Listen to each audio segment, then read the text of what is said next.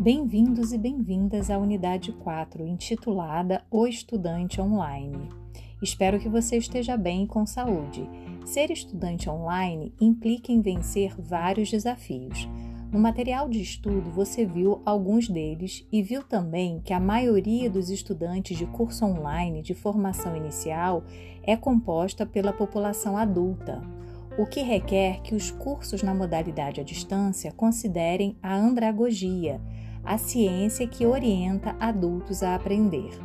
Apresentarei neste podcast 10 princípios que devem ser considerados na aprendizagem de adultos, de acordo com Enilton Ferreira Rocha, em texto publicado no ano de 2012. O primeiro princípio é a autonomia. O adulto aprende mais e melhor quando percebe que lhe é dado autonomia no processo formativo. O segundo é a humildade, o fortalecimento da capacidade de se estabelecer um canal aberto ao diálogo, à colaboração e à confiança entre os pares e todos os sujeitos envolvidos no processo de ensino-aprendizagem. O terceiro princípio é a iniciativa, o incentivo à criatividade, a capacidade de assumir novas competências e a sensibilidade para novos desafios e descobertas. A dúvida é o quarto princípio, a abertura para novas questões e para a colocação de novos problemas.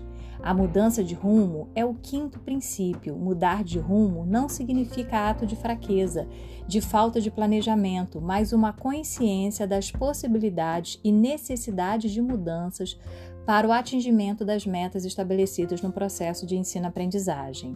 O sexto princípio é a consideração de contextos. Este princípio está associado à necessidade de estabelecer uma coerência lógica entre o campo teórico e as realidades encontradas no processo de ensino-aprendizagem. Experiência de vida é o sétimo princípio, valorizar as vivências e experiências acumuladas nas práticas sociais, na educação formal e informal.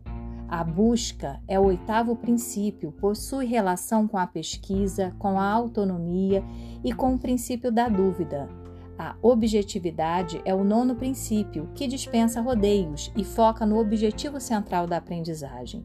E, por fim, o décimo princípio é o valor agregado, a necessidade de reconhecimento das possibilidades de o adulto aplicar na vida pessoal e profissional aquilo que ele está aprendendo ou aprendeu. Vamos seguir refletindo sobre o estudante online? Participe das atividades da Unidade 4. Eu sou Andréia Lacê e espero por você na próxima rádio aula.